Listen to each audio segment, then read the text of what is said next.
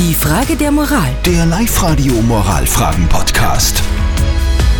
Die Schwiegermama und das traditionelle Weihnachtsessen. Ein sehr schwieriges Thema beim Hannes zu Hause. Guten Morgen mit Live-Radio. Der Hannes hat uns nämlich geschrieben über Live-Radio.at, dass es sich seine Schwiegermutter nicht nehmen lässt, für alle groß aufzukochen äh, für Weihnachten, für die ganze Familie.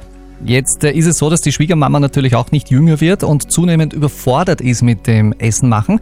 Trotzdem besteht sie weiterhin drauf. Im Endeffekt sind alle drunter irgendwie äh, die, die drunter leiden. Die Schwiegermutter ist erschöpft und das Essen schmeckt irgendwie nicht. Die Frage vom Hannes daher, Live-Radio. Die Frage der Moral. soll bzw. kann ich meiner Schwiegermutter die Wahrheit wegen dem Weihnachtsessen sagen? Ihr habt darüber abgestimmt per WhatsApp.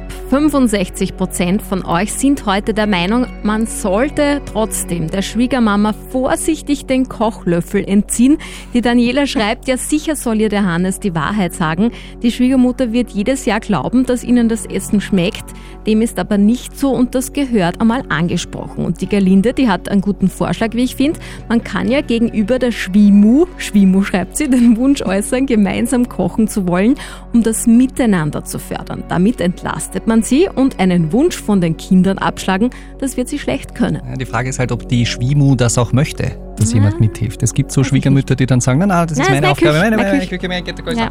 Danke jedenfalls für eure Meinungen. Wie immer bei der Frage der Moral kommt auch noch der Profi dran. Lukas Kehlin von der Katholischen Privatuniversität in Linz. Natürlich wird es für die Schwiegermutter schmerzhaft sein, wenn sie hört, dass ihr Essen nicht mehr gut schmeckt. Aber nichts zu sagen scheint mir keine gute Lösung zu sein, denn das Essen wird Jahr zu Jahr schlechter. Am besten wäre, sie beim Kochen zu unterstützen. Wenn das nicht möglich ist, sollte man es ihr sagen, ihr aber zugleich eine neue Aufgabe geben. Denn es geht ja nicht nur ums Essen, sondern auch ums Umsorgen, ums Anerkennen und um die Dankbarkeit. Und das sollte man der Schwiegermutter nicht alles wegnehmen.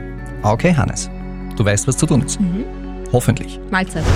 Die Frage der Moral. Der Live-Radio Moralfragen-Podcast.